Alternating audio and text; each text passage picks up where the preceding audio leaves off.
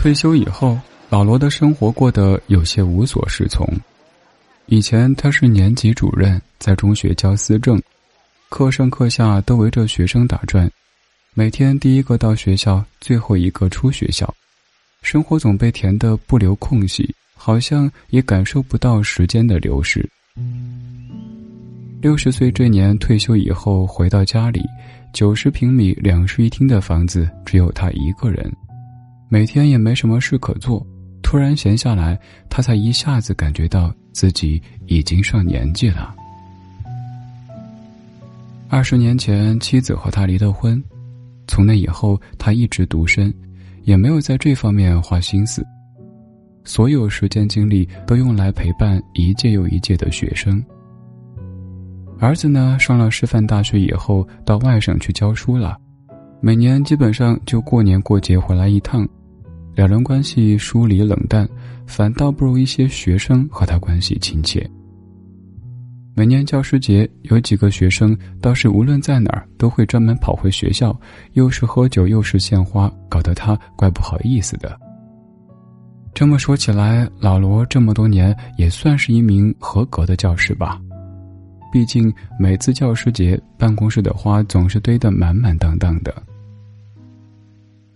那父亲节呢？老罗突然想起来，有一年父亲节的时候，儿子好像给他送过一盆绿萝，他就放在办公室的窗台上，想起来就浇浇水，也没太上心。后来绿萝枯了，儿子也高考完离开学校了，那盆盆栽不知道什么时候就被打扫卫生的扔掉了，他后来也没再过问。当天下午。老罗把阳台收拾干净，在花店挑了大大小小的十几盆绿植，摆放在家里阳台上。挑选的时候，他无意间看到花店角落里有一盆绿萝，这盆绿萝长势不太好，店主说：“索性就送给他，反正也没人会买。”于是老罗把绿萝带回了家，土里专门施了肥，心里想着：说不准能养活呢。老罗积极地适应着独居的老年生活。早上，他溜达去公园晨练，和一帮老头子打打太极；下午再去广场上散散步。别的时间就看看电视、买菜做饭，外加照顾好阳台上的花花草草。盆栽们也很争气，也或许是近段时间是春夏相接的时候，南方城市雨水旺盛。每隔几天去阳台，就会发现绿植们又长高了一些。尤其是那株绿萝，刚领回家的时候，叶子还蜷缩成一团，现在已经完全伸展开，叶子上还挂着几滴雨水。老罗越看越喜欢，不知不觉的又想起多年之前儿子送过的那一盆绿萝。当时他没用心照顾，想想这么多年。那好像是儿子唯一一次给他送礼物。儿子上次给他打电话是上个月月底，说给他账户里转了生活费。老罗说不用，问儿子工作怎么样，儿子只说都好，都还行。两个人说了两句，他感觉儿子好像很忙，就匆匆的挂断了。不知道是不是因为老了。最近老罗总是想起一些很多年以前的事情。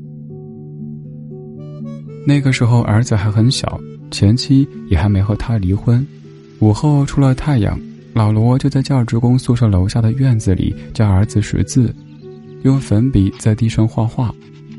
那时候儿子很黏他，总是围在他身边，睡觉也不愿意回到自己房间，每次都要等他睡着了，老罗再把他抱回自己床上。那已经是非常久远的回忆了。那时候老罗还没有当上年级主任，工作没有那么忙碌。后来好像一切都在不知不觉的变化。儿子上中学以后，老罗对他总是十分严厉，教师之间也会攀比子女的学校和高考成绩。老罗要面子，因而对儿子学习上更为严苛，所有对话都围绕着成绩和分数。这天不知道为什么，老罗又梦到儿子，那好像是在办公室，他拿着成绩单，似乎在训斥儿子。儿子突然转身，拿起窗台那盆绿萝，狠狠地摔在地上，碎瓷砖和泥土被摔了一地。老罗从梦中惊醒，惊醒之后，老罗仍旧心有余悸。他披了件衣服，走到阳台，想看看那盆绿萝。可是走到阳台的时候，他惊呆了，整个阳台的光线被遮住了大半。一夜未见，这盆绿萝已经长到一人高，藤蔓向四处爬行，已经布满了整个阳台。其他植物也被绿萝的藤蔓缠绕住，被掠夺了生存空间。老罗背上冒了些冷汗，这绿萝怎么长得这么快？想完，他又宽慰自己，也许是生长周期到了。但无论怎么说，绿萝的长势也侵占了其他植物的空间。他用剪刀剪去了一些多余的部分，然后心神不宁地回到床上。然而，事情似乎没有他想的那么简单。那一晚之后，绿萝几乎是爆发式的开始生长。短短一周的时间，绿萝的藤蔓居然已经伸进他的房间，整个阳台的白墙全部被绿叶遮盖，密密麻麻的一片，甚至连地上也没有落脚的地方。渐渐的，老罗变得重新忙碌起来，从早到晚不停的打理新长出的绿萝。但是，无论他当天把绿萝的枝叶剪掉多少，第二天绿萝又会重新爬满整个屋子。